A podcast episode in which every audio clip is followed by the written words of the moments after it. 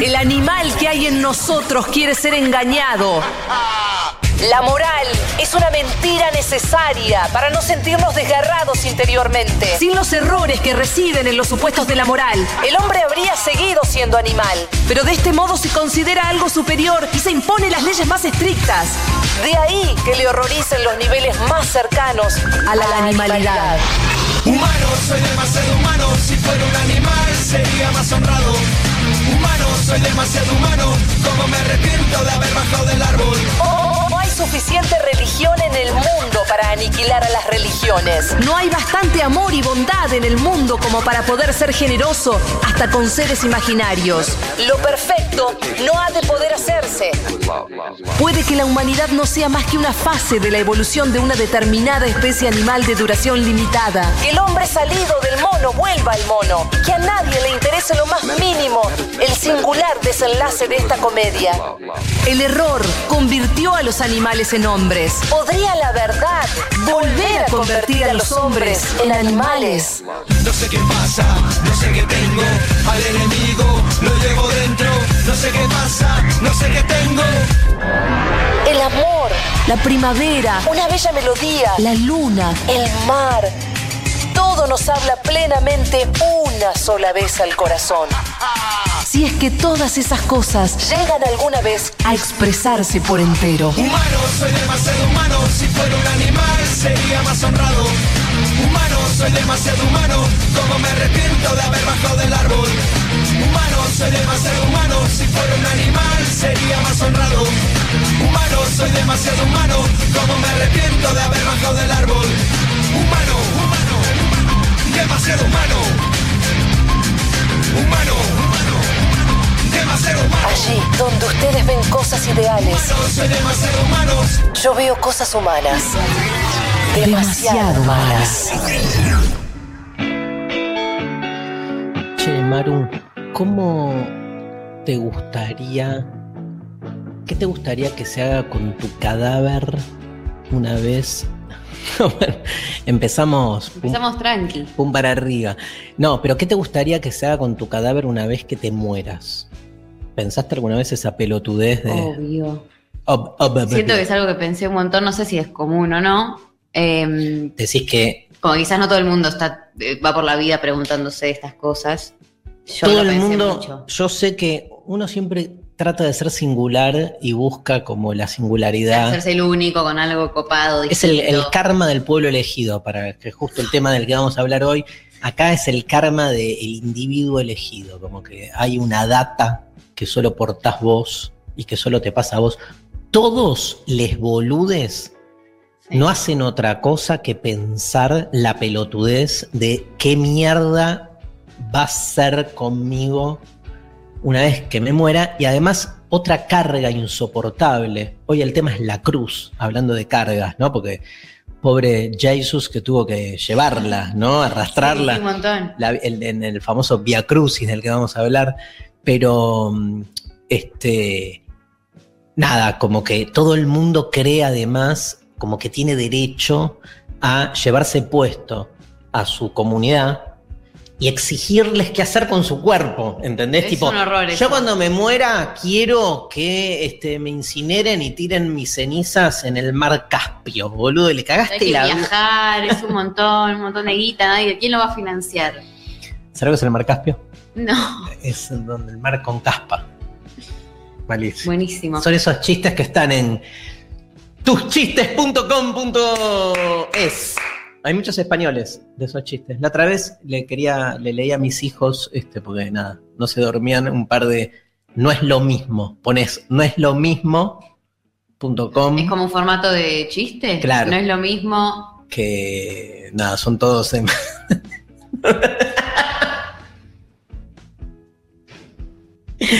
No, no, es, se puede hacer humor. no, es, no es lo mismo, se rieron con este, no es lo mismo que se repita un trato a que se retrate un pito.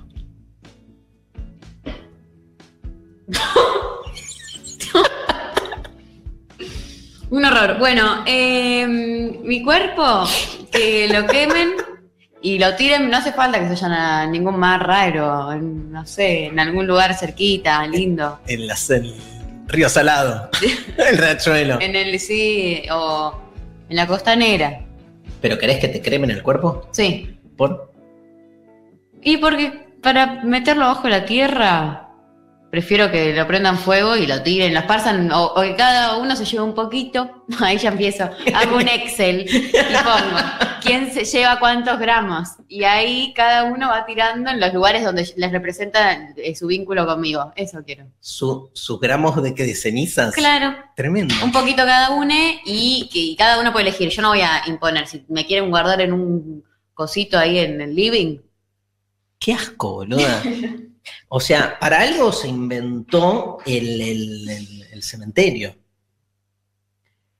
¿para qué? No, no, para no tener las cenizas El al- cuerpo en tu una casa. alcancía. Sí, igual, pero está segura hoy por hoy que digo, en, en este mismo acto No dudo en. demos a este programa de radio un acto performativo, digamos, este es un testamento válido. Claro, o sea, si si te murieses algo, mañana, hagan esto que acabo de decir. hacemos esto. Sí. Ah. ¿Vos? No, yo me banco una tumbita. Que con mi cara. ¿Tu cara? Sí, hay que elegir ¿La foto. Sofi, foto. ¿Qué? ¿Tu ca- ¿La foto dónde? ¿En, en el coso? Sí. ¿Va foto? No va, foto, boludo, obvio. Va foto. No va solo nombre, apellido. bueno, quiero fecha. foto. Quiero foto. Quiero foto. Darío Stanriver y una foto, no sé, vamos a buscar con Sophie Cornell. Tiene que ser la mejor foto porque es la que va a quedar. Tiene que tener onda de, de- de muerto, digamos. Como tampoco puedo estar esas fotos así como muy feliz. Yo calculo que como queda para toda la posteridad, va a pasar la gente y va a decir, ah, mirá, el boludo este tiene que ser representativa de lo que yo fui. Puede ser una foto, ¿Una foto puede ser representativa de todo lo que fuiste? en el aula, tipo. Tengo una foto que Ah. me hicieron a los veintipico dando clase y en el pizarrón dice la palabra crisis. Fotón. Y yo estoy ahí con el dedo diciendo, eh, boludo, está todo Sí, mal". la crisis. Pero es como que estoy con una, en una chalequito de cuero, 28 años. Esa quiero. ¿Está esa foto? Hay que ¿Está buscarla. el archivo? Está, hay que buscarla, pero está. Escúchame, y, y, nada, y con una cruz. Porque es, porque es tu religión. No, porque me parece como que, que era lo que te decía antes de la singularidad, como que al final, digamos, uno quiere ser distinto y termina haciendo lo mismo. La, la, el cementerio lo que hace es igual a todos los muertos. Y pero después hay tumbas que son mucho Sí, más sofisticadas y es como, ah, este puso más guita. Eso es cierto, pero en la tierra los gusanos no Ah, hacen los gusanos no, diferencia. di- no, no diferencian. Salvo que un cuerpo como bien comido sea más sabroso, ¿entendés? Y un cuerpo como mal alimentado, pero ahí no, no, no sé si tiene que ver con la, la- la lucha de clases, sino, yo qué sé, puede ser muy rico y haber comido mierda todo el tiempo y el gusano tipo escupe. ¿Escupen los gusanos? Escupen los gusanos. Este, pero la cruz como que me da, y, y el epitafio, ¿no? Fundamental.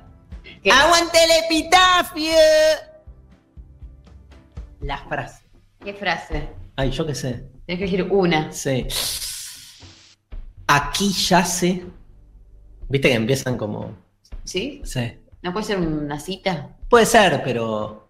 No sé, tendría que pensarla. Es como las últimas palabras.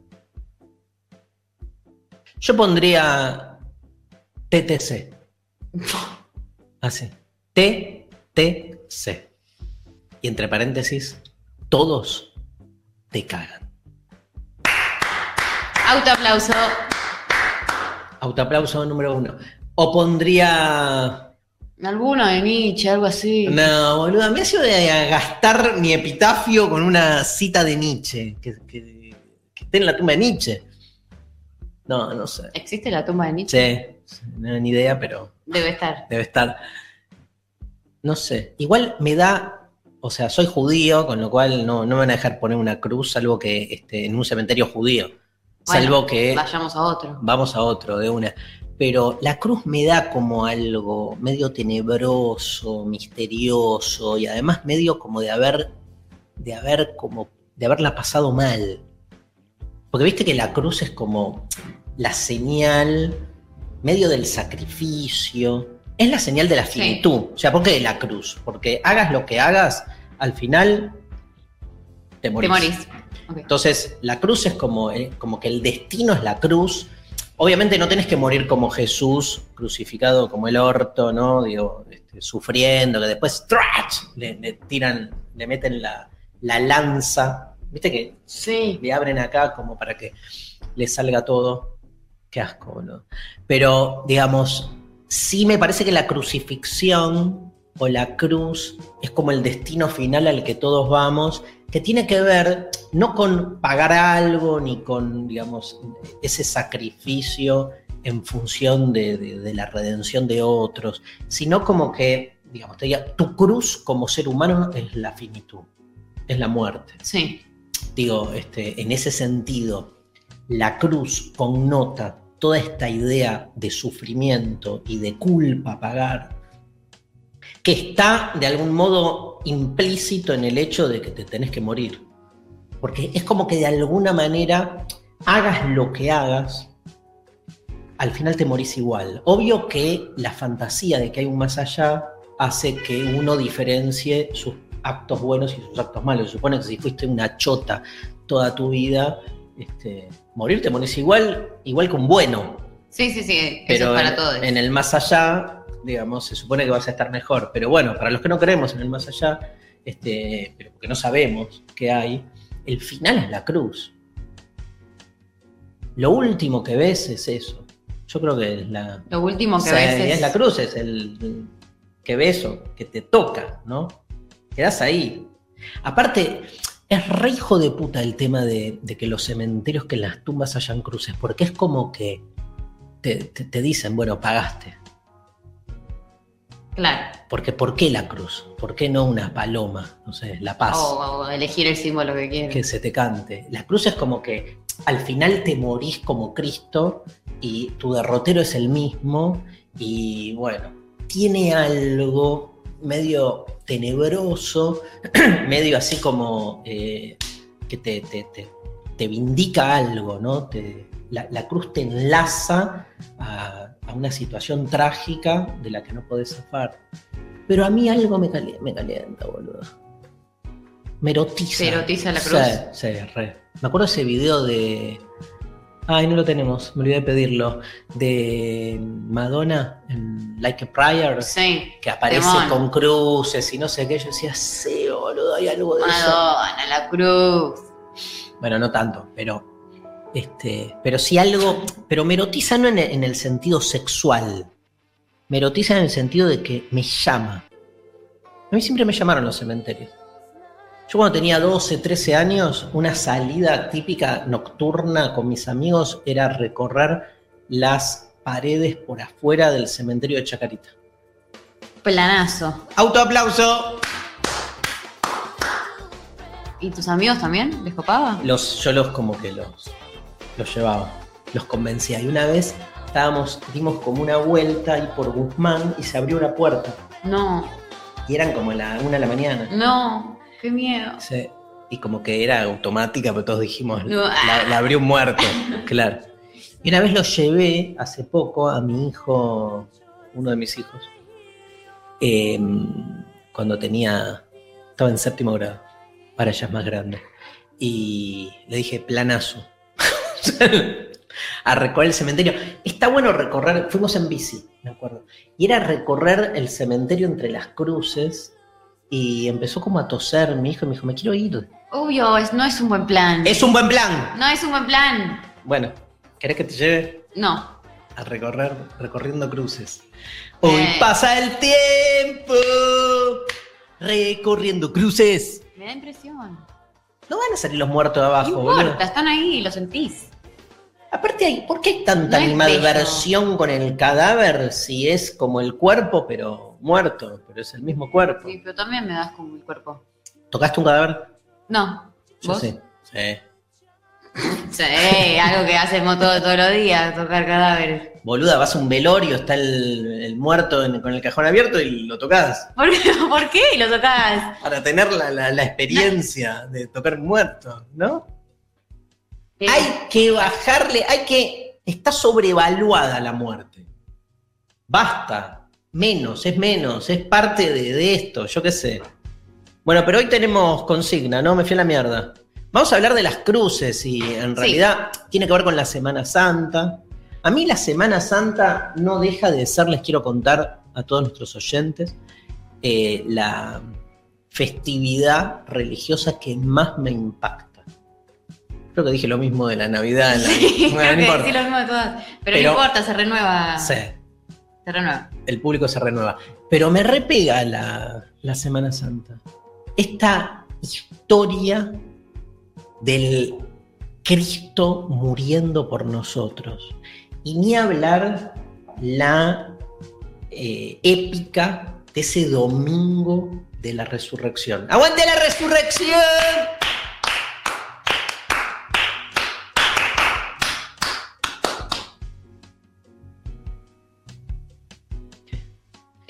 Tiene algo la sí. resurrección, ¿viste? De, Eh, un montón. sí, boludo. La, la escena de Lázaro, ¿la tenés? No. va Jesús y lo está ahí caminando y sale uno y le dice, Jesús, vos que haces milagros, se murió Lázaro. Y era medio amigo Lázaro. Y como que le pedían que lo resucite. Y Lázaro estaba, pero hace tres días muerto. Entonces el chabón Jesús entra, aparte no eran casas, eran unas cavernas.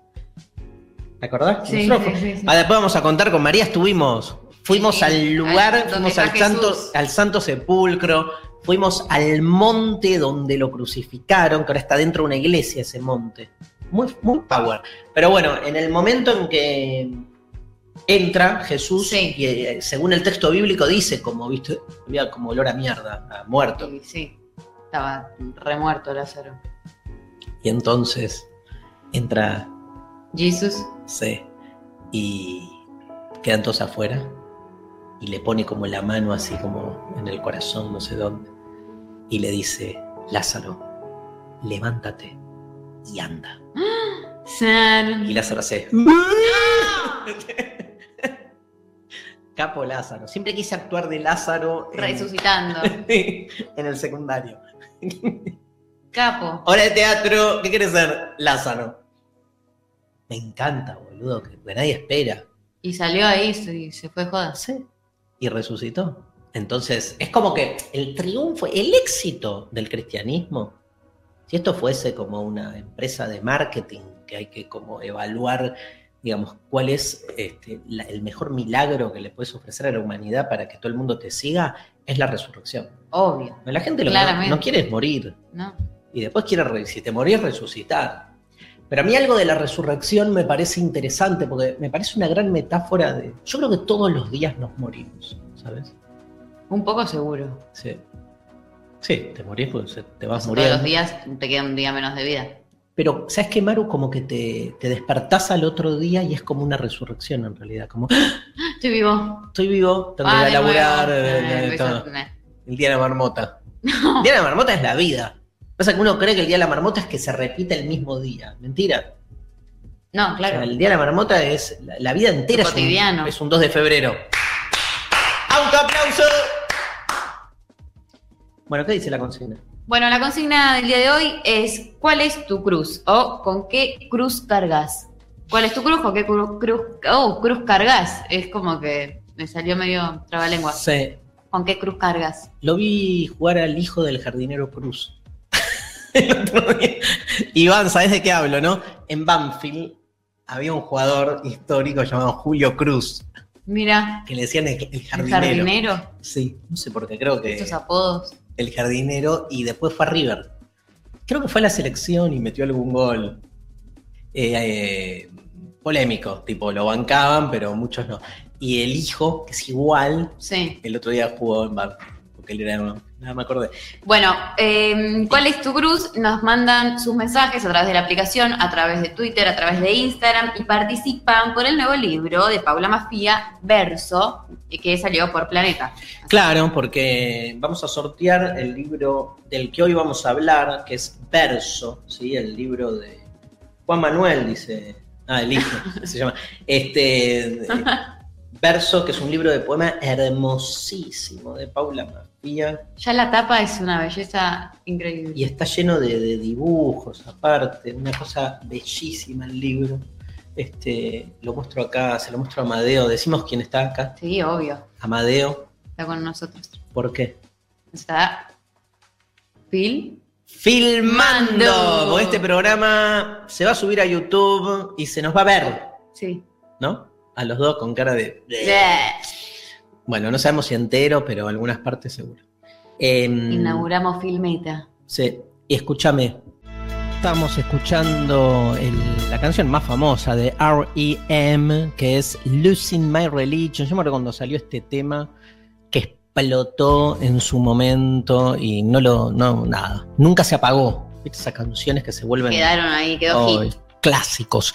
Bueno, se nos cortó antes. Se nos cortó. Se nos cortó. Mucho joder con Cristo, con la cruz. ¿Cuál es nuestra cruz en este último año? La conectividad, claramente, ¿no? ¿No, chicos? Es la gran cruz que estamos viviendo. Y nos vamos a la pausa. Hacemos una tandita y volvemos con los mensajes de los oyentes. Esto es demasiado humano por la Futurock. Entre el día y la noche. Entre el aula y la calle. Entre el escenario y los libros. Demasiado humano. Entre las 6 y las 8, los lunes. En Futurock.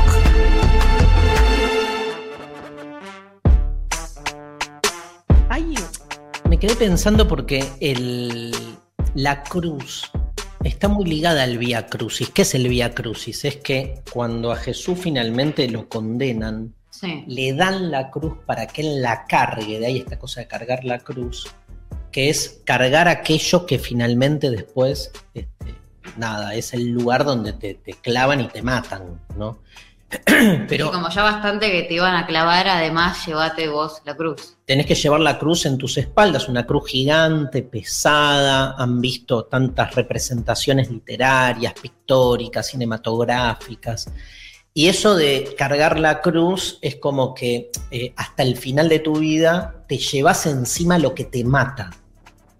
Por eso me parece que la pregunta, que se vuelve un poco más compleja cuando se nos pregunta con qué cruz cargas, es esto de que hay, digo, también una, a veces este, un secreto, una historia, algo que tenés oculto y que te lo llevas hasta la tumba, ¿viste? También cargas con la cruz de, no sé, de no haber ayudado a alguien.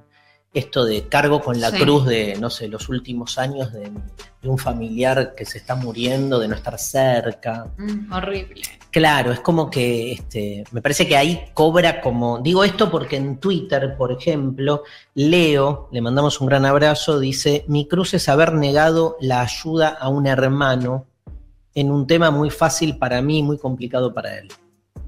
¿Y por qué? a Leo. a Leo y a su hermano, ¿no? ¿Y por qué es una cruz para Leo? Porque evidentemente es algo que después no pudo redimir Claro. tipo te morís con eso, ¿no? Como la carga, y tiene más peso esa carga, que es esa cruz, es, estás cargando algo que sabes que te llevas a la tumba y que te, te- te está matando y que no podés salirte.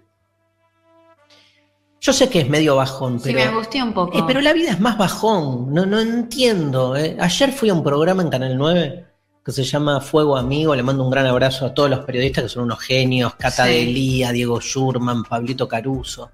Y era como que me preguntaban cosas, ¿viste? Yo decía ahí, nada, contestaba a lo, a lo garrón que es a... eh, ¿Podemos, vamos a salir de la pandemia? Y no. No. ¿Vamos a salir mejores? Y no. No. Bueno, qué mal, qué pesimismo, es como... Y bueno, sí. Pero bueno, transformaste la, la televisión en una iglesia, sino que es en un lugar de falsas ilusiones donde crees que la cosa es mejor. O sea, nacer para morir es una cruz. Es una cruz eterna. Porque el día de tu nacimiento es el día de tu muerte, empezás a morir. Entonces, esa cruz es parte de lo que somos. Para mí es asumirla y ver qué mierda haces con eso. Podés hacer cruces, no sé, más lindas. Claro. diversas. Puedes ser creativa. Adornarla. y, escúchame, eh, eh, ¿qué gana el que...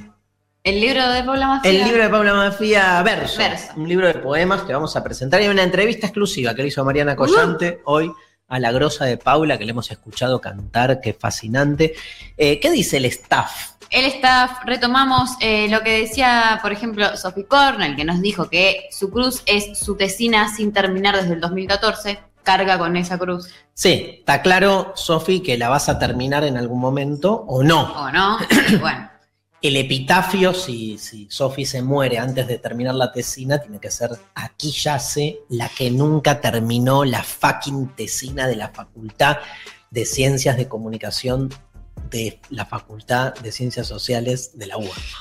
Larguísima. Sí, no. Más corto. Bueno, Mariana Collante nos manda que tiene dos. El mal amor y la falta de criterio monetario. Bueno, pero ahí es como algo de lo que ella ya sabe que no puede zafar. O sea que todos sus amores terminan en la cruz. Tremendo. Crucificada, no te enamores, ¿no? No Ah, te enamores, no, no te enamores nunca de aquel marinero bengalí. Se cumplió un aniversario de la muerte de Miguel Abuelo. temón, ¿eh? Sí, creo que el viernes. Che, Marian, el- me parece que la cruz es el la guita, la falta de criterio económico. En la medida en que quieras redimir esa cruz de mierda, va, no sé cuál es, porque la otra, o sea, el mal amor ya está. ¿De qué? ¿No hay, no hay salida? No se lo digo mal, pero es más fácil pasar a ser otro, claro, sí, bueno, con un, sí. un curso con algún coach financiero. Aguanten los coaches. No me estás ayudando, dice Mariana. Bueno, Mariana, no es así, o sea, no funciona. ayudar es asumir. Y es asumir el mal amor, nada, no hay solución. O sea, va a llegar en algún momento uno, pero estás como Chuck Nolan en el personaje de Náufrago esperando que llegue, que la marea traiga algo. En cambio, el criterio económico, nada. Coach, Coach. Coach contador. Eh, Iván nos manda que la culpa es mi cruz para inhabilitar el disfrute. La culpa es mi cruz para inhabilitar el disfrute. Qué complejo, ¿no? Qué Que vuel- Iván era, más- era independiente, la final de independiente, no sé, Claro, algo así. el día que mi cruz es el día que lo cagué a no sé quién. No, está bien lo que dice, como que el chabón eh, siente mucha culpa, Por que eso. no le permite esa culpa disfrutar de la vida. Entonces carga con esa cruz. La pregunta es, ¿por qué? Esa culpa de dónde proviene. Anda a terapia, boludo. O sea. y claro, o sea, porque eso es algo. en- no es una cruz ontológica, es algo que se puede resolver. Darío Stanriver, resolvedor de problemas. Resolvedores, No. mucho. Gestionador. Gestor. Gestor. Ay, qué horror. Gestor de resolución de problemas. Eh, te leo lo que dicen en la aplicación. Voy hace 15 años, dice Iván, a terapia. Devuelvan la plata, psicoanalistas. ¿Querés que te cuente qué dice la gente? No, y Lali. Lali. Lali, Cagona, dale. Lali. Manda tu cruz, Lali. Mientras. Todos sabemos cuál es tu cruz, Lali. Así que. Jorge Suspenso. ¿Te leo? Sí. Bueno, eh, el primero que veo dice María, que no soy yo, pero podría serlo, porque dice, mi cruz no es, no es poder, o bueno, estaba escrito raro, mi cruz no es poder una relación estable, encontrar un compañero, es no poder, me imagino. Como que no puede encontrar una relación estable un compañero, esa es su cruz. Sí.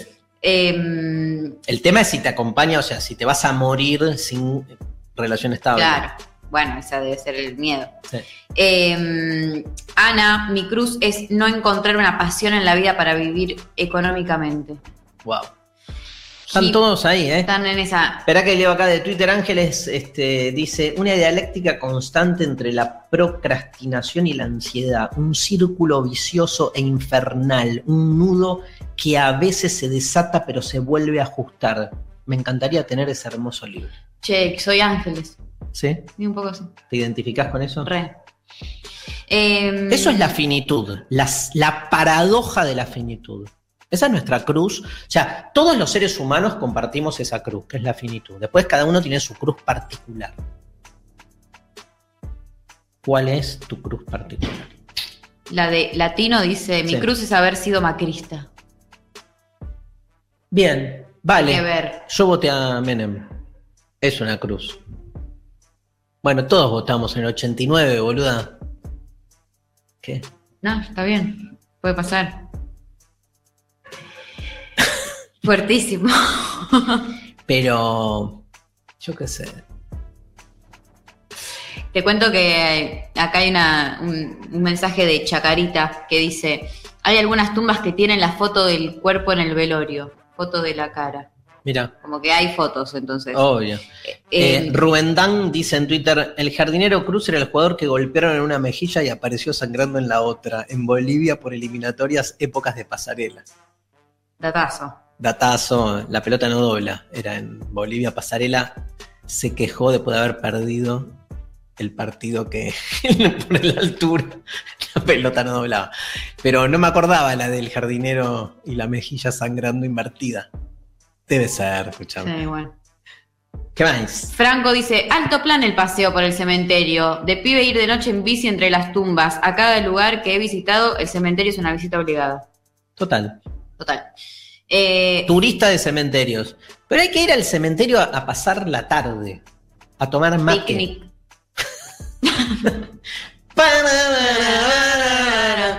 Picnic en el chacarita. Picnic en el cementerio.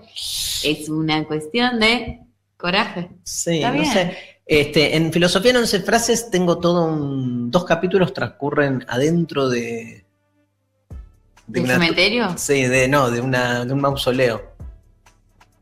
De esas tumbas. Sí. Tranqui. Estaban escapando de la policía y terminan ahí, tres y medio garcha. Bueno. Le hago una pregunta a la audiencia. Que se animen. ¿Garcharían en un cementerio? Entre caníbales. A todo le metía un- Soda. un- una frase de soda. Eh, Andrea de Almagro dice: Mi cruz es recordar siempre la frase que mi papá le dice a todo el mundo. Andrea nos va a sorprender, acordate de eso. Señor, no sé qué hacer de mi vida y usted ya le dice a la gente que soy exitosa. Sí. Eso es terrible. eh, la-. Las padres son la cruz, un poco también, Sí. ¿no? Son los que te crucifican, boluda. O Bueno. sea, te dieron vida, imagínate. Acá me manda Iván Santarciero, se cumplen 23 años del escándalo de La Paz. Bolivia, Argentina y el corte del jardinero. Se originó uno de los mayores bochornos en la historia de las eliminatorias. Recibió un golpe en uno de sus pómulos y un rato más tarde apareció con un corte en el otro. Ay, por favor. Bueno, ¿Y, qué, y, y los tramposos somos los bilardistas? ¿Eh? Le digo al pueblo. a la gente. Sí. Eh, Licha dice que me gusten los chicos es una cruz. Si bien la gente más cercana puede aceptarlo, siempre va a estar esa presión de la mirada ajena y de mi, y de mi familia y esas pequeñas cosas que siguen asustando a hacer. Bien, Licha, me cagaste con eso, porque es fuerte. Yo tengo muchas cruces de. Tengo un montón. De situaciones que ahora pensándolas, si las hubiese hecho diferente, probablemente mi vida sea otra. Y cargo con la cruz, como, ¿por qué no hice eso? ¿Por qué no me quedé ese día? ¿No tenés de esas vos, tipo? Obvio. Toda la vida, la- todos, los, todos los minutos me aparece alguna. Pero ¿Por qué re, no? sos ¿Por qué no? pendeja, ¿Por qué no? ¿Por qué no? Y pero recomponelo. Bueno, que es fácil decirlo. Vos. Oyenta dice, regarcharía en un cementerio. ¿Se garcha dónde y cuándo se puede? ¡Vamos, Oyenta! Grosa. 80. Alan dice, mi cruz es disfrutar gustos burgueses en un contexto tan desigual. Sí, La culpa de clase, sí. básicamente. Sí, es una cruz. una re cruz. Lo bancamos. ¿Qué decirte? Eh, cementerio Sexo manda, mi primera vez iba a ser en un cementerio en Recoleta, era invierno, no se me paró por nervios, fue una experiencia traumante para la vida. La cruz tiene algo erecto, ¿viste? La cruz. Es re, Re. re, Re. re. Eh, que no se te caiga la cruz. Eh, Lore dice, si pinta sí, me encantan los cementerios de los pueblos del NOA. Bueno, Re ya lindo. se ponen exquisitos. El cementerio de. ¿cómo se llama? El pueblo que está entre Maimará.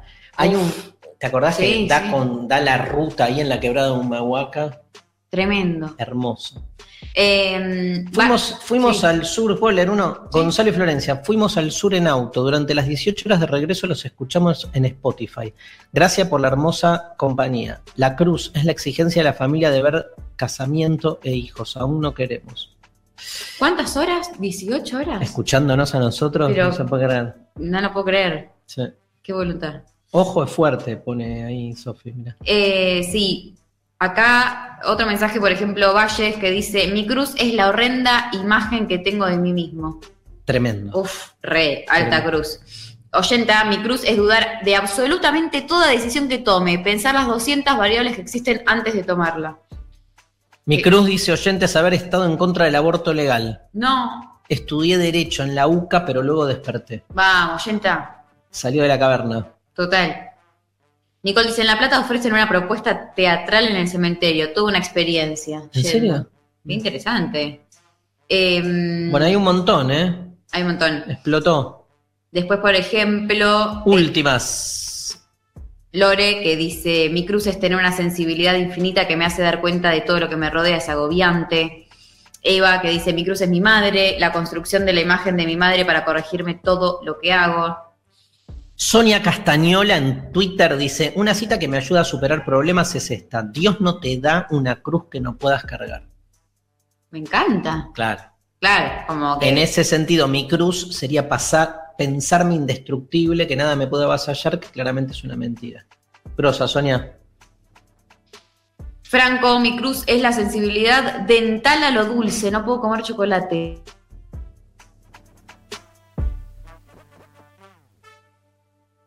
Bueno, vamos a escuchar una canción. Dale.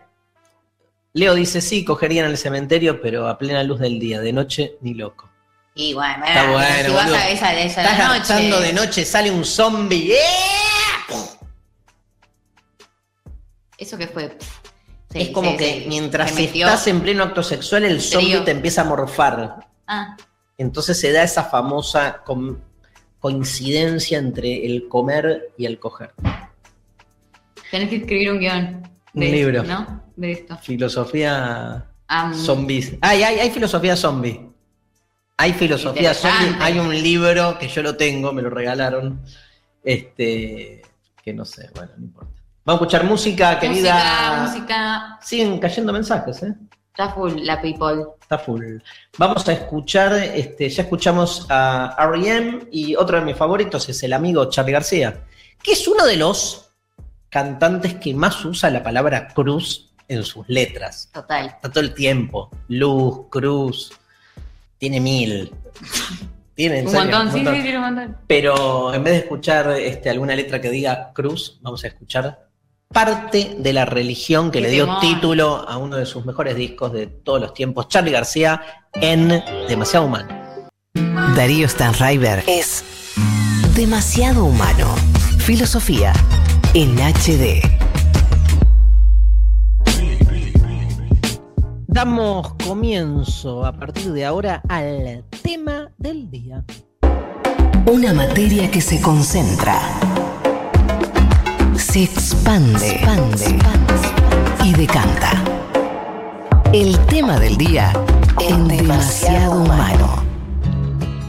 Bueno, como si hasta ahora no hubiéramos hablado del tema del día, ¿no? Sí, bueno, Cualquiera.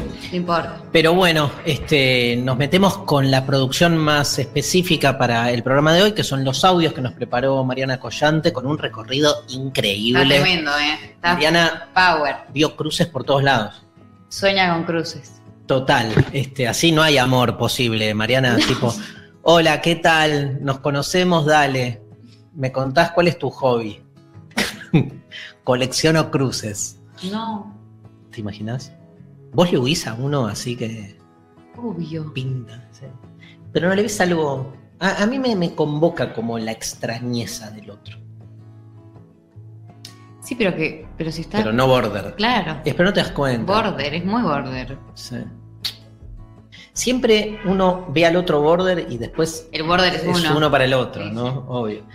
Bueno, hay, hay un, un genio que yo admiro mucho que se llama Hugo Mujica, que este, acá encontró este, Mariana un audio en un diálogo con Julio Bárbaro. Mira vos. Mira vos. Mirá Julio Bárbaro. Míralo. Pero es muy interesante lo que dice Hugo. Hugo es cura, este, pero también poeta y bueno, un gran lector de Heidegger, un capo. Este, lo tienen a Hugo, lo habrán escuchado mil veces. Y bueno, este, escuchamos este diálogo entre Hugo Mujica y Julio Bárbaro a raíz de la religión, la fe y también las representaciones digamos, este, cotidianas de la religión, como que también está todo muy estereotipado ¿no? y muy sesgado. Y Hugo es alguien que defiende justamente el- la práctica religiosa como una forma de ser libre, algo muy loco, porque uno piensa todo lo contrario. Eh, es un buen momento, Semana, Semana Santa, Semana Santa, gente, es un buen momento para, para pensar en esas cosas. A mí, a mí me conmueve. No te digo que estoy jueves y viernes Así, meta reflexión, no, meta. subido a mi cruz y nada, porque Haciendo me- tu vía cruz. la dogmática me chupa un huevo y medio, ¿sí? Pero sí este, estoy compungido y abierto a lo que sucede. Dejo que la cruz me tome. Me encanta. Pero la cruz más como sinónimo de ese cruce, porque la cruz no deja de ser un cruce inesperado, ¿no? Como de dos, dos alternativas que en algún momento... ¡tac! Me encanta el punto de la cruz. El, el, el- el donde se cruzan. Sí, sí, eso es lo más interesante.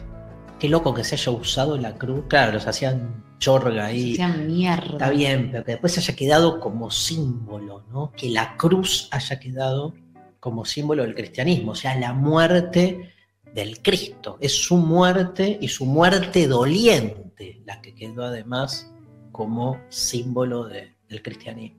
Bueno, Hugo Mujica, audio 1, querida Lali Romola.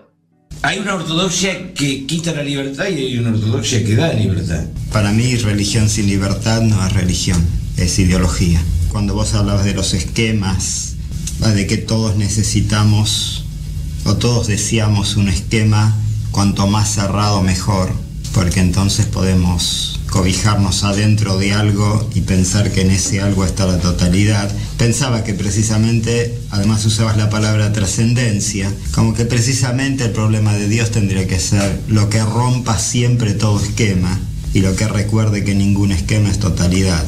No hay fe sin duda. No, no hay fe sin duda, por supuesto. O sea, la duda, ya lo mostró Hegel, es la capacidad de avanzar. Y Dios se va agotando, simplemente porque todo lo que conocemos de Dios es simplemente lo que logramos meter en nuestra cabeza de Él. Y que haya una duda quiere decir que ya se agotó aquello que en un momento captamos de Dios y nos sirvió para determinadas preguntas de la vida. Pero ante nuevas preguntas de la vida, esas preguntas tienen que cuestionar al Dios que logramos captar hasta entonces. Impresionante. Tremendo. A mí me pasó, hubo una de las citas de Fernando Pessoa que más me sirvieron para entender este desdoblamiento de lo divino, que es, Pessoa dice, Dios existe, pero no es Dios. ¿Qué, qué significa esto, no? ¿Qué es lo que está diciendo acá Hugo? Que el Dios que los seres humanos concebimos como tal es un Dios humanizado, un Dios como proyección de lo que el ser humano anhela, incluso desde su propia necesidad de creer que hay algo más que esto, pero no deja de estar como concebido a partir de nosotros. O sea, si hay un Dios, no es nada de lo que el ser humano piensa que Dios es. Y de alguna manera, Dios viene a ser como una especie de, de- de fantasma que está todo el tiempo haciéndonos acordar que cada vez que eh, con- eh, digamos, nos construimos un sistema cerrado para adorar a Dios, ese sistema traiciona a Dios. Dios Claro. es más como, está más cerca de la pregunta, ¿viste? El otro bárbaro le decía que no hay, no hay fe sin duda. Y sí, porque este, la fe llega porque hay duda, digamos, este, eh, justamente, lástima que la fe muchas veces lo que hace en la institución religiosa es abandonar la duda y ponerse al lado de la certeza. Pero estamos todo el tiempo dudando, porque nada se nos presenta con certeza total. Y a partir de esas dudas uno decide creer. hasta que la cosa se te vuelve a caer. Pero me encanta esta imagen de Mujica, que es que Dios es esa recurrencia de la pregunta que cada vez que estás sosegado creyendo en algo, la pregunta por Dios te recuerda que no todo está cerrado. Por eso cada, cada, cada vez que la cruz siempre retorna, para que uno nunca quede tranquilo, ¿no? Este, esta, esta idea muy heideggeriana de que, o sea, no te olvides, recordá una vez por semana que te vas a morir. Que la cruz es el destino, porque si no te creíste demasiado todo, ¿no? Es como una especie de, de salvaguarda de la libertad, porque eso te hace más libre, no te hace atar a ningún sistema. Me encanta esa Está lectura de, de- de Hugo Mújica. Han habido muchas este, situaciones, esta María la conoces, Sí. donde la cruz, en realidad, como sinónimo de la cristiandad, como símbolo, digo, de la cristiandad, fue también cuestionada.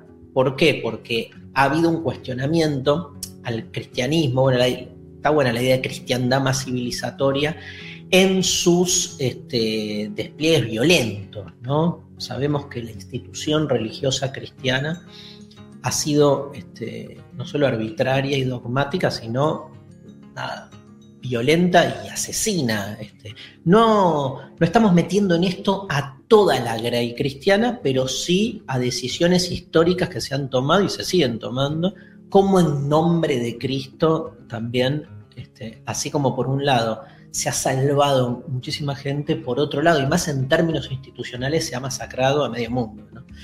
Y entonces este, hay una famosa eh, obra de un artista argentino llamado León Ferrari. Eh, la instalación, este, Ferrari la llamó, es una instalación, la civilización occidental y cristiana. León Ferrari se sintió conmovido por las consecuencias de la intervención de Estados Unidos en Vietnam y entonces genera esta obra, la pueden ver, que es básicamente un Cristo crucificado en una cruz que en realidad es un avión, Un avión. de guerra yanqui. Eh, la imagen condensa los cuestionamientos, dice, nos cuenta Mariana Collante, que nos produjo el audio, a la violencia, a la civilización occidental y a la religión, y en 1972 fue prohibida este, por Romero Brest. En respuesta a la censura, Ferrari escribió, lo único que le pido al arte es que me ayude a decir lo que pienso con la mayor claridad posible, a inventar los signos plásticos y críticos que me permitan con la mayor eficiencia condenar la barbarie de Occidente. Es posible que alguien me demuestre que esto no es arte. No tendría ningún problema, no cambiaría de camino, me limitaría a cambiarle de nombre, tacharía arte y lo llamaría política, crítica corrosiva, cualquier cosa. Lo que sea, escuchamos este, un fragmento de Civilización, este documental que en el año 2012 Rubén Guzmán hizo sobre la figura del artista plástico León Ferrari. Casi todos los artistas trabajan de espaldas al pueblo, haciendo placeres para la élite cultural que los promueve y para la del dinero que los compra. Y los de vanguardia, de espaldas al país, buscan su prestigio en centros internacionales, colaborando en la elaboración de un arte occidental que será luego usado como justificador de cuanto exceso comete Occidente.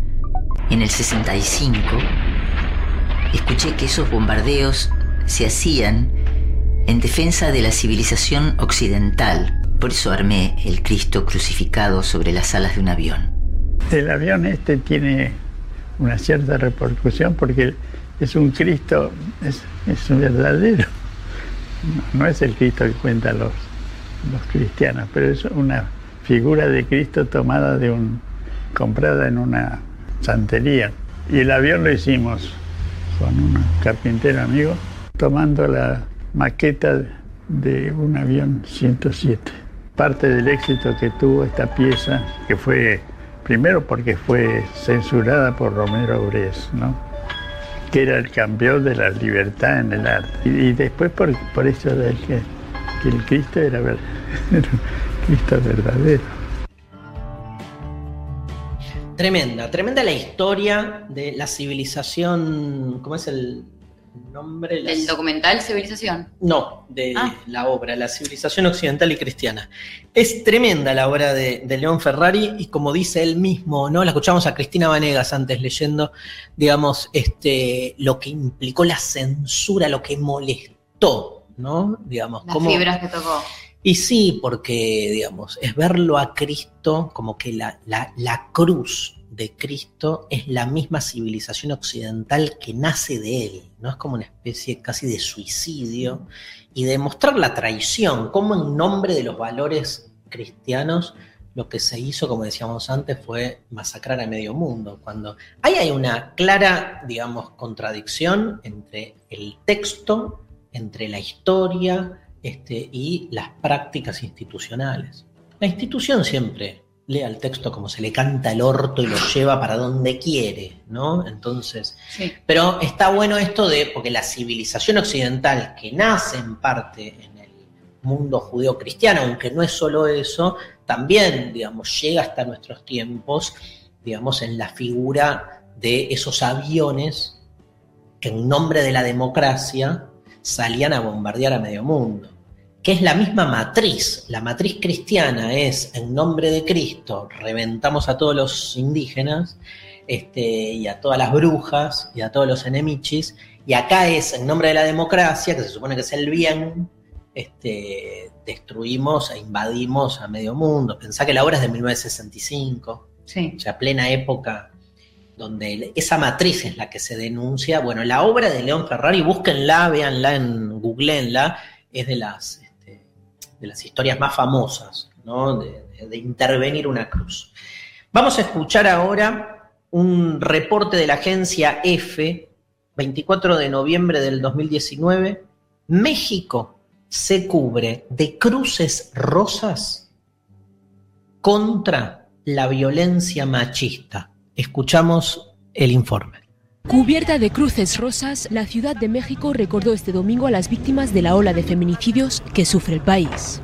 En vísperas del Día Internacional de la Eliminación de la Violencia contra la Mujer, grupos de mujeres se congregaron a los pies del Monumento a la Madre en el centro de la capital mexicana para exigir el final de los asesinatos de mujeres. Itzel Cisneros, directora de la Asociación Civil El Día Después, explica la idea detrás de las cruces rosas. Eh, y la idea es visibilizar la violencia de género en el país, pero también que las madres de las mujeres que han sido asesinadas se sientan arropadas y que se den cuenta que pensamos en ellas y que vamos a exigir justicia al lado de ellas. También aparecieron cruces rosas en edificios públicos como la sede de la Procuraduría General de Justicia de la Ciudad de México, parques, estatuas y lugares en los que se han registrado algún feminicidio.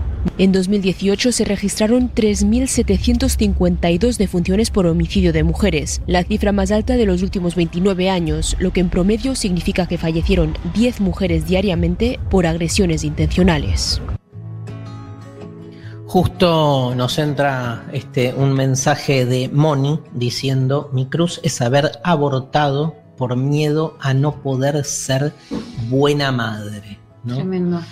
¿Qué, qué cruz es ser mujer en nuestro mundo? O cómo han construido, Sí. ¿no? Para decirlo bien, este, la idea de la mujer, cómo se ha construido en la sociedad patriarcal, que no deja de ser una cruz para tantos mandatos, ¿no? Como- Sí, sí, bueno, algo de cargar, o sea, cargar con la cruz, pero también como eso, cargar con todos los mandatos y, y cuestiones que se supone que por mujeres tenemos que cargar. Es como Tremendo. Pero muchísimas además cruces juntas. hay una idea como fallida, como que si naciste mujer, digamos, es, es, es como de una, Y estás medio. Te, te cagaron. de una ont- ontología menor, Claro, ¿entendés? Como un poco que- menos. Claro. Y entonces, digamos, Entonces, bancatela más. sí. las figuras de, de las mujeres de, de Jesús son muy interesantes ahí, ¿no? Hablando Sí. un poco de esto, porque está la madre. María. Yo. ¿Vos? ¡Eh, María! Ay, ¡Eh! Jesús. María. No hay canciones de. Ay, no sé las canciones cristianas, boluda, hay que cantar. No, bueno. Tu mamá sabe. Le, preguntamos. Luciana, mandate. Mándate unas canciones. No está escuchando, ¿no? No, Em, pero el programa de la mañana sí lo escucha. tampoco. Tampoco. Dale, Luciana, escucha a tu hija. Qué cruz los padres. La peor. Los dos. Bueno, nada, este, María que toda la primera escena, ¿no? De, de el burro, nada, la Virgen María y todo eso.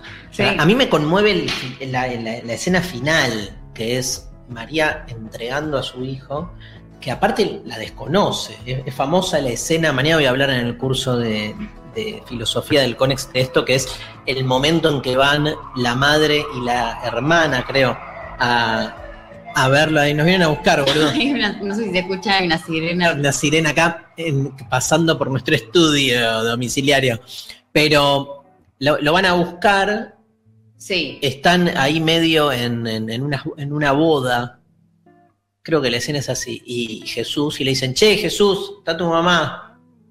Y Jesús dice, yo ya no tengo madre. No. Yo soy, mi familia son todos ustedes, ¿no?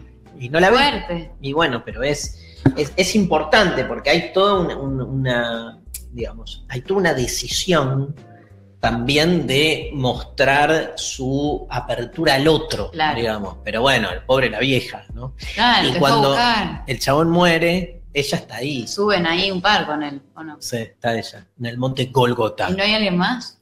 ¿No hay otra Eh, mujer? Eh, María Magdalena. Ah. ¿Quién es María Magdalena? Otra de las mujeres de Jesús, una prostituta, así aparece en las Biblias, este, contemporáneas, tradicionales, la figura de María Magdalena. Pará, un- Una mosquita. Jesús se hizo mosca y me está molestando. Que es este. Nada, la, la prostituta de, de- de- de ahí. Que bueno, se deja como conmover por la palabra de, de Cristo. Y bueno, hay un amor ahí muy interesante. Aguante la película, ¿cómo se llama? Le- El Código da Vinci. Aguante el Código da Vinci. Que terminaba haciendo algo, ¿no? De- Como la que hija. tuvieron hijos y Amelie, que está ahí, Es verdad. Es la hija de. Como la descendiente, ¿no? la descendienta directa de, de la- De, esa, de ese amorío. Sí. Porque descubren como que el cáliz en realidad era ella. No era el cáliz. Esas pelis siempre pasa lo mismo. Ah, están buscando algo, al final era una persona, era como una Bueno, boluda, es una película. Pero hay que encontrarle, está buena la idea de, de- también ahí muy del mensaje cristiano, que se fue a la mierda después. O sea, Jesús es como que rehabilita a quien carga con la peor de las profesiones. Porque ser prostituta, ya hoy en día el trabajo sexual está en el medio del quilombo. Vamos a, tenemos un libro para el mes de abril que trabaja Cierto. este tema de- que nos trae el grupo Planeta, pero en esa época era un escándalo, ¿no? Y, y bueno, nada, y ahí Jesús entra como en una relación. Pero fíjate que la- la- la- las mujeres de, de- de Jesús son la madre virgen y la prostituta, boludo, increíble. ¿Qué? Nos llega un mensaje Sí. de Catoliquera, Catoliquera que dice, María Magdalena es el mejor personaje de la Biblia ever. Sí, lejos. Ahí me Estamos gusta, de acuerdo. A mí me gusta la, la Verónica. Verónica es una mina que está en el Via Crucis. El Via Crucis es- son todos los momentos. Nosotros con María lo hicimos, ¿te acordás? Hace unos años fuimos a Jerusalén e hicimos Y haces como todos los pasos que hizo Jesús. Jesús y, y- y están marcadas todas las caídas ahí en la ciudad vieja de Jerusalén. Yo me caí en todas. Quise probar si. Si era Jesús. Sí, y no era. Escúchame. Me corrió uno, me gritó. ¿Quién ¡Levantate! ¡Sudaca! Pienso. ¿Qué? Gol de San Lorenzo. ¡No! No me digas eso. Che, la mosquita esta, boludo. Bueno. ¿Puedo creer? Es Jesús. 19 minutos, ya nos, ya nos embocaron. Sí. 1 a 0, mira. mira, Me llegó un. Sí. ¿quién te lo mandó? No, Google. Se ve que sabe. Nic- Nicolás Fernández, gol de San Lorenzo. Falta un montón, falta Vamos, pincha, más de medio partido. a levantar. Eh, bien, hacemos cancioncita, ¿te parece? Dale. Dale, la mosquita no se va, ¿eh? No se, Se va. va, La mosquita no se va. Eh, Patricio Rey y sus redonditos de ricota. Cruz, Diablo. Es muy interesante el debate que se dio en muchos lugares. Me acuerdo en Francia, acá en Argentina vamos a escuchar un audio sobre el uso de crucifijos ya como simbología, como este, me acuerdo en Francia hubo un gran debate por el uso de las mujeres eh, islámicas del yador, ¿no? que es Sí. este, el pañuelo que les cubre la cara y como que hubo como una decisión del Estado laico francés de que las mujeres no podían ir con su este, simbología, ¿no? Se armó un gran debate acerca de qué es lo más democrático, si que nadie vaya con su este, eh, burrito identitario para que no haya diferencias o que cada uno pueda ir con el suyo y que no haya diferencias. Pero lo que decía el Estado francés es que no podían controlar la discriminación del docente, entonces que era mejor como que nadie fuera con su Polémico. señal polémico. Bueno, el tema es que del mismo modo empezaron a prohibir tipo las cruces, lo- la, la, la, la, la kipá judía, ¿no? el gorrito que, que usa la tradición judía en la cabeza para sus observantes. Este, muy interesante, ¿no? ¿Cuál es el límite? Este, y bueno, hubo una, un- un- una discusión en un debate que se dio en el colegio Montserrat de Córdoba sobre los crucifijos, ¿sí? Vamos a escuchar el testimonio del director del colegio, Aldo Guerra. Este, el colegio está ubicado en Córdoba capital, fue fundado en 1687, declarado Patrimonio Cultural de la Humanidad de la UNESCO. Depende de la Universidad Nacional de Córdoba. Escuchamos al director de la escuela. Sí, a principio de año hicimos obras de infraestructura que incluía la pintura de las aulas. A partir de ahí se retiraron los crucifijos y después en la instancia entre volver a ponerlos en valor y hacer la limpieza de los mismos, surgieron como dos posiciones encontradas. Uno con fuerza de que vuelvan a estar los crucifijos en las aulas y otra también con fuerza de que no están. Entonces en la última sesión que tuvimos en el Consejo Asesor el lunes pasado, surgió este debate y bueno, y se decidió de alguna forma que los crucifijos vuelvan a estar en las aulas, o sea, una especie de volver a la situación anterior y a partir de ahí darle participación a la comunidad para poder plantear este tema. ¿Este es un colegio laico? Totalmente, y la educación es laica. Eh, pero, digamos, tiene un pasado histórico vinculado al cristianismo. Exacto, de origen jesuita el colegio, bueno, entonces tiene una carga histórica muy fuerte y no hay ningún motivo de que haya alguna confusión la presencia o no de los crucifijos en las aulas.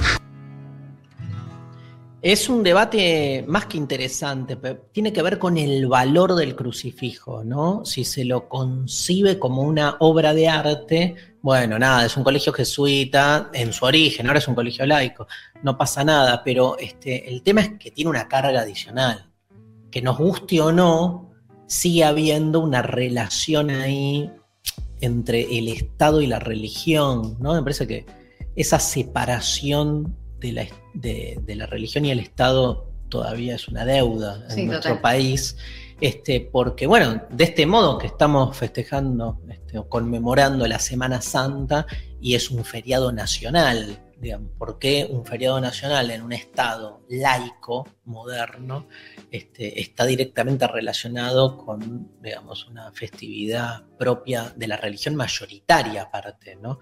Este, que se decreta el feriado nacional, digo, porque hay una mayoría de, de cristianos, básicamente. Hay algo ahí todavía pendiente, Sí, ¿no? sí, total. Siento que es como algo que a mí siempre me llamó la atención y como que no, no avanza para ningún lado, ¿no? Como que quedó ahí medio estanco y, y bueno, normalizamos eso y, y ahora lo estamos cuestionando, pero cuesta. Vamos a escuchar un fragmento de La vida de Brian, película de 1979, mirá, un montón de tiempo. Yo la vi ahí al toque que salió, escrita por el grupo de comediantes inglés eh, Monty Python. Eh, Brian, que lo confunden con Jesús, está en la cruz crucificada, es una película de humor. Lo van a ver sus amigos que, y Brian le pide que lo bajen. Y miren lo que pasa, lo escuchamos. Hola, hermano Brian. Gracias a Dios que habéis venido. Sí, pero antes de nada debo decirte, Brian, con toda franqueza que no somos del comité de rescate. No obstante, me han pedido que te lea el siguiente manifiesto en nombre del grupo. El Frente Popular de Judea, comillas, sector oficial, cierra comillas, por la presente envía su sincero y fraternal saludo a Brian en esta ocasión de su martirio. ¿Qué? Tu muerte marcará un hito en la continua lucha por la liberación de la patria de los agresores imperialistas romanos, descontando a los responsables del alcantarillado, sanidad, carreteras, escuelas, viviendas, viticultura y a todo otro romano que contribuya al bien de los judíos de ambos sexos y hermafroditas. Firmado el FPJ, etc. Quisiera añadir una nota personal expresando mi admiración ante lo que haces por nosotros en un momento que después de todo debe ser muy difícil para ti. Greg, no vais a hacer nada. Adiós, Brian. Buen trabajo, Brian. Tremendo. ¿Cómo va a terminar con buen trabajo, Brian? Tremendo, tremenda, gran película donde, bueno, aparte había una interna entre dos grupos li- de- de- de- del Frente Liberador de Judea, parecía una típica, parecía una típica interna entre grupos de izquierda, matándose entre sí y sin resolver de fondo que era bajarlo al boludo este de la cruz. Pobre Brian. Pobre Brian, pobre Brian. Mensajes, María Stanriver. Mensajes eh, Agus que dice, mi cruz es la duda y el ideal de todo lo que podría haber sido si me animara a hacer, hacer lo que quiero. Mica, mi cruz, eh, elegir siempre el mismo tipo de pibe, poco sincero, problemático y manipulador, harta. Lore dice, en Suiza acaban de prohibir el uso de la burka, me parece fascista y muy antifeminista. Tremendo, bueno. En re. la misma línea de lo que hablábamos. Eh, Polo dice, yo garché en un cementerio, en el de Libertad, partido de Merlo. Mi cruz, todo lo que hicieron de mí. Juan de Bernal dice, eh, cita, ¿no? Qué solo y triste voy a estar en este cementerio, qué calor hará sin vos en verano. Obvio que garcharía en un cementerio y pondría este tema. Capo. Capo. Último mensaje. Eh, bueno, NASA nos dice también eh, que hay una peli de El viaje de Pino Solanas que atraviesan Mira. el cementerio que está bajo el agua en Epecuén. Muy flashero, nos recomienda eso. Gracias por la recomendación. Vamos a escuchar a Natalia Lafourcade. Mi religión se viene. Eh, Mariana Mariana Collante, Collante. con otras palabras, hoy con Paula Mafia y su libro Verso. Humano. Demasiado humano. Somos lengua. Somos lenguaje.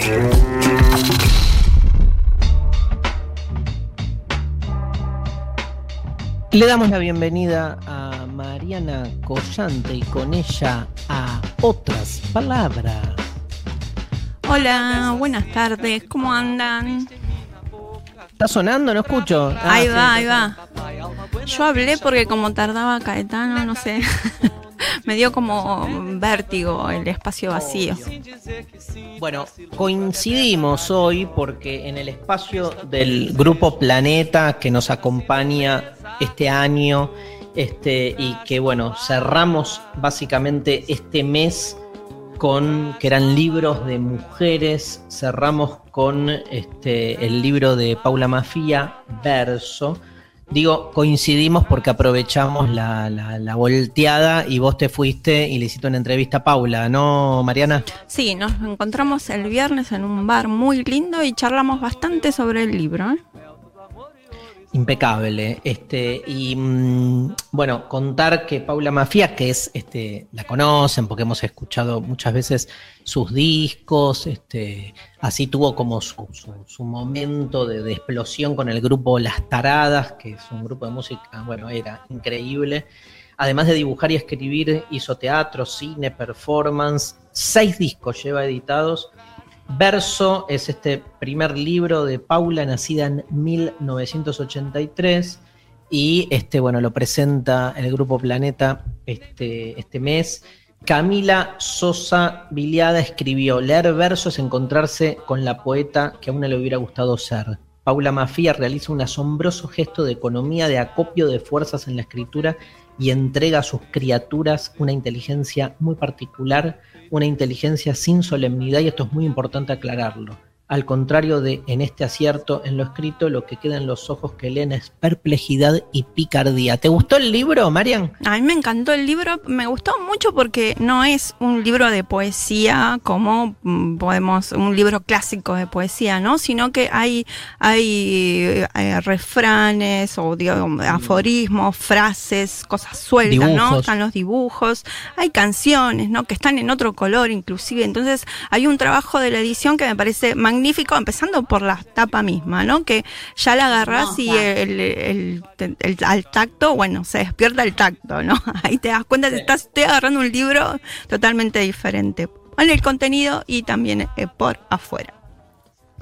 ¿Querés saber? ¿Estuviste con ella? Sí, sí. Eh, bueno, ¿sabes qué? Es, todos estos escritos que ella seleccionó eh, fueron, fueron ocurriendo durante sus últimos más o menos 10 años. O sea que imagínate el trabajo de edición que se mandó ella misma, ¿no? Porque eh, medio que entregó todo el material a la editorial y la editorial como respetó todo este diseño que era medio intuitivo, pero bueno, finalmente tomó la forma más o menos que Paula había pensado. Entonces, eh, la nota mm, la vamos a dividir en dos partes muy cortitas, ¿no? De dos minutos y medio más o menos. La primera vamos a hablar de todo esto que sería la organización del libro, que está dividida en tres partes, que tiene la palabra la palabra palabra, placer y persona. Y eh, vamos a hablar de la tapa, a ver cómo se le ocurrió. ¿Escuchamos? Dale. Palabra, persona, placer. Son tres acontecimientos que, que, suceden en mi mente todo el tiempo.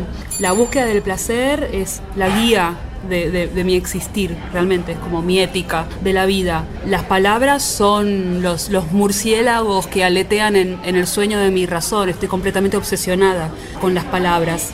Y por otro lado, tengo una profunda sensación de, de persona, a diferencia de la idea de, de humano, que me parece que, que, abarca también la noción de ser que cohabita nuestro bioma con otros seres. Esa, una noción de que hay algo más grande, no simplemente depredatorial, si existe esa palabra, que suele tener el concepto de humano. Entonces, son tres ejes que me parece que se equilibran entre sí. Son, son conceptos que, rigen mi mente a grandes rasgos. Y los usé caprichosamente para separar el corpus de textos y este corpus de textos está completamente lleno de, cosas incoherentes entre sí. Yo les encuentro, por supuesto, una, afinidad muy grande, pero a, simple vista, textos que están en placer podrían ir en persona y textos que están en persona podrían ir en palabra. Hay un hilo conductor misterioso que a mí me hizo entender las separaciones y quizá quien tenga el ojo atento logra distinguirlo. En relación a la tapa, probamos muchas ilustraciones y unos juegos así tipográficos y como ya habíamos trabajado con con mucha proximidad a la idea original del doc y dije, qué loco, esto es casi como si fuera un diario íntimo que le sacas una foto y lo, y lo mandás a editar, viste, como no, no estaba tan intermediado por, él, por una especie de estética de diseño, sino con una exaltación de lo que yo ya le había mandado. Le dije a Juan, ¿qué te parece si tomamos como tapa, después de varios intentos, la sensación que a mí me transmite este cuadernito que me regaló Fradi, que es un amigo mío multiartista, y que fue tan lindo de tener en la mano cuando me la regaló un cuadernito de hojas lisas, que yo dije, es muy hermoso y lo quiero utilizar para, para escribir poesía. Y en efecto, escribí mucha poesía en, en, ese, en ese cuaderno. Así que le propuse al diseñador, ¿qué te parece si eh, escaneamos la tela del, del cuaderno y le damos a la persona que lo lee la sensación de intimidad de que está leyendo un cuadernito bonito, chiquitito, íntimo, y terminamos esa, ese efecto de tela, un estampado que es como de qué época es, pero todos lo tenemos en los ojos. O sea, todas las personas tuvieron experiencia con este estampado. Es universal y no es de nadie, ya que es un libro que habla y, y elogia el trabajo de las manos y de los sentidos, no seamos este, deshonestos y démosle a las manos un poco de placer. Bueno, ahí escuchamos la primera parte de la entrevista con Paula Mafía. Ahora vamos a la otra parte que es el contenido. Nos vamos a meter dentro de las palabras que hay en verso. Ah, verso habla de lo pequeño, de lo eh, posa su mirada y los sentidos en los objetos, en lo íntimo, en los detalles de lo que creamos y está alrededor nuestro. Y yendo por ese mismo sentido, sendero, también eh, sentimos que el yo poético, o sea, esa figura que es la que expone todas estas intimidades, eh, necesita lo básico, ¿no? Es un cuerpo que necesita claro. amor, alimento, ¿no? Cosas muy pequeñas, pero que conforman todo su placer. Y esto que parece... Sí. Podemos leer al, alguno de los poemas, ¿no? ¿Vos tenés ahí a, a mano? Yo tengo. A tengo el, el, el, poema con el que arranca que dice: Ese estúpido complejo de deidad según el cual, si no estoy creando, no me muestro y sin manifestarme no existo. ¿Y qué mortal acaso no desea existir? Bueno, tremendo. Hermoso. Sí. Hermosísimo. Finalmente, ahí va otro. Finalmente la fruta se abrió y ahora nunca sabré si era mera cuestión de tiempo o de desearla mucho lo suficiente. Bueno, como vemos, ella va por estas cositas así pequeñas y me Sí. parece que en esta elección hay algo político. Así que en esta segunda parte de la entrevista vamos a hablar de, de El esto. placer, dice, interrumpiendo acá Darío, el placer es revolucionario. Qué ganas de encontrarte en la lucha, amor. Genial. ¿Vamos con el audio? El amor es una construcción, no hay, no hay manera de verlo de otra manera, nunca puede ser un lugar fijo, nunca puede ser un lugar estanco. Tenemos la idea de hogar como un lugar al que volvemos y nos resuenan bellezas de todos los tiempos, pero también es un lugar editado. Entonces, eso funciona justamente porque la, la idea de- de hogar se permite incorporar cosas y quitar otras. En el texto yo digo, el amor no es un hogar, es una obra en construcción. Hay algo desolador de la obra en construcción ¿no? Como un lugar frío, inacabado, no habitable, que se opone a la idea de un hogar que es un lugar acabado. Pero también una obra en construcción puede ser un gran proyecto, puede ser una ampliación, puede ser un- una instancia, una, la antesala feliz de algo, de algo más grande. Entonces es, es como una especie de invitación a no pensar el amor ni el hogar como un lugar estanco, sino como un lugar honesto de permanente ejercicio y permanente cambio para lograr justamente en ese mutatis mutandis una estabilidad. No sé si es un ascetismo, ¿no? Es sencillamente un, un ejercicio pulido a lo largo de muchos años y que pretendo seguir puliendo, que es de encontrar tranquilidad en lo pequeño, belleza en el detalle, conformidad en, en lo concreto. Padecí de insatisfacción y me exigí muchísimo.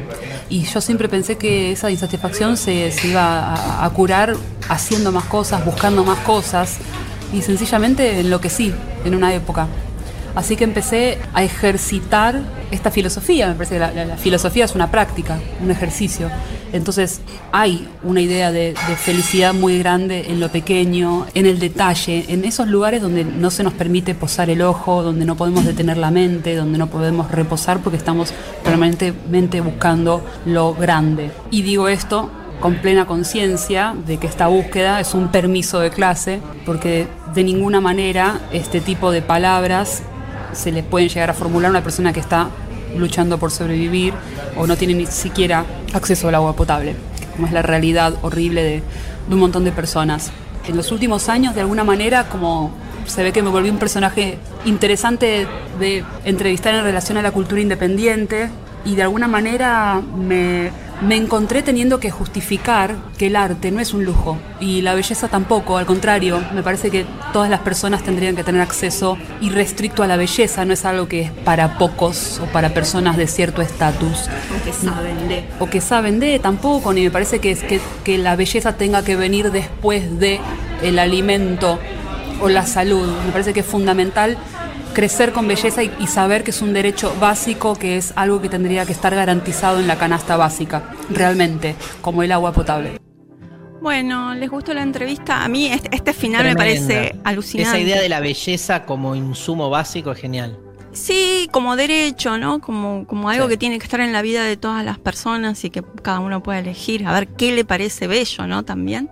Eh, Pero además, eh, Marian, el hecho de, de alguien, viste que siempre cuando un músico, música escribe un libro, uno dice, nada, o sea, se dio un gusto, pero es como que lo suyo es la música, viste, es como, acá es notable, digamos que Paula, este, nada, transita por diferentes géneros, porque así como es grosa en, en su beta musical, acá no es que nada, es alguien que, que- que- que siendo música se dio el placer de escribir dos o tres poemas. Se muestra como alguien que realmente hace poesía, ¿no? Sí, totalmente. Además, ella dice como que se permite un juego, que la música, según eh, su propia exigencia, le, le- la pone como tensa en el sentido de estar creando todo el tiempo. Y estos textos también ponen mucho, pero es otro tipo de juego y se lo permite. Me parece que eso también está bueno, no, no, no es No. algo menor, sino todo lo contrario. Permitirse jugar a veces es, es muy complejo. Así que bueno, yo les recomiendo muchísimo este libro. Yo lo leí dos veces. Léanlo dos, tres tres veces y siempre vas a encontrar algún juego de palabras, alguna cosita que, que te a va ver a seguir. lo gana hoy, ¿eh? Ah, bueno, problemas. Va a haber. Sí, sí, sí, sí. La- acá la licenciada tiene que estar muy atenta porque tiene que ser alguien que lo merezca. A la palabra Muy bien, meritocracia del sorteo. La meritocracia.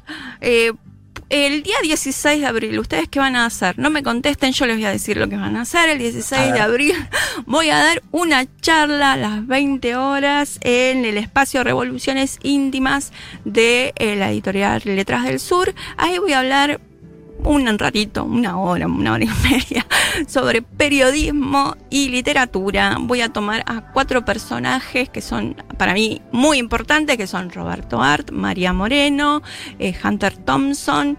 Y me está faltando uno más. Eh, bueno, con ellos vamos a hablar sobre periodismo y literatura. Walsh. Walsh, exacto, bien, gracias. Bien. Muy Bien, atento.